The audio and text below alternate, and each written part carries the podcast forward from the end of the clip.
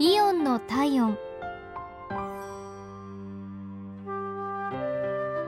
今日はイオン駒岡店のお客様からのお便りです。その日はちょっと遅く夜の8時頃買い物を済ませ自転車で帰宅しようとした時のことでした。駐輪場に置いていた私の自転車は何があったのかカゴが少し外れていてペダルも曲がりチェーンは外れていました。私が困り果てていると「チェーン外れたの?」と声がしました。この店でパートをしているという方でした。自転車屋さんまだ人いると思うからとその日はもう閉店している自転車屋さんを呼びに行ってくださいました。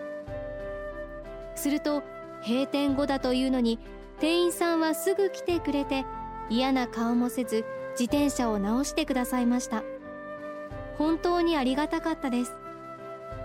よく利用している駒岡店ですがもっと好きになりました。自転車で困ったことがあったら迷わず駒岡店の自転車屋さんにお願いしようと思います。ありがとうございました。これからもよろしくお願いします。